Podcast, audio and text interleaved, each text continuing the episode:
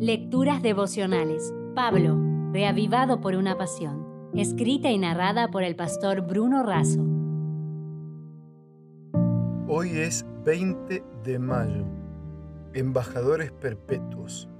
El texto bíblico está en 2 de Corintios capítulo 5 versículo 20. Así que somos embajadores en nombre de Cristo, como si Dios rogara por medio de nosotros, os rogamos en nombre de Cristo, reconciliados con Dios.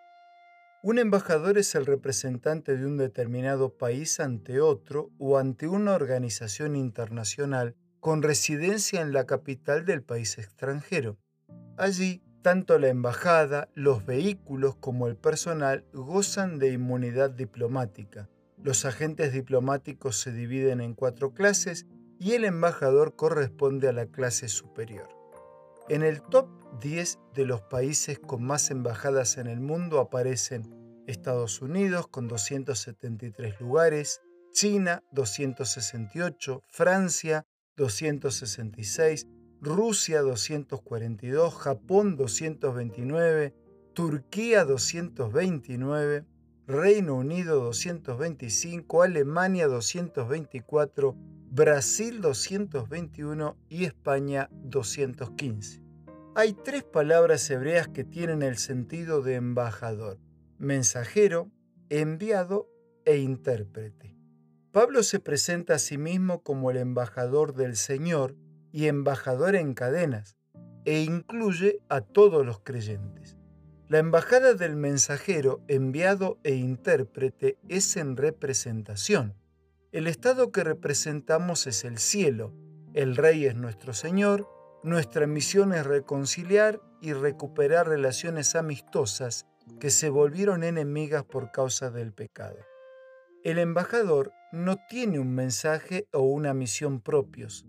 Tanto su mensaje como su misión le son concedidos por Dios.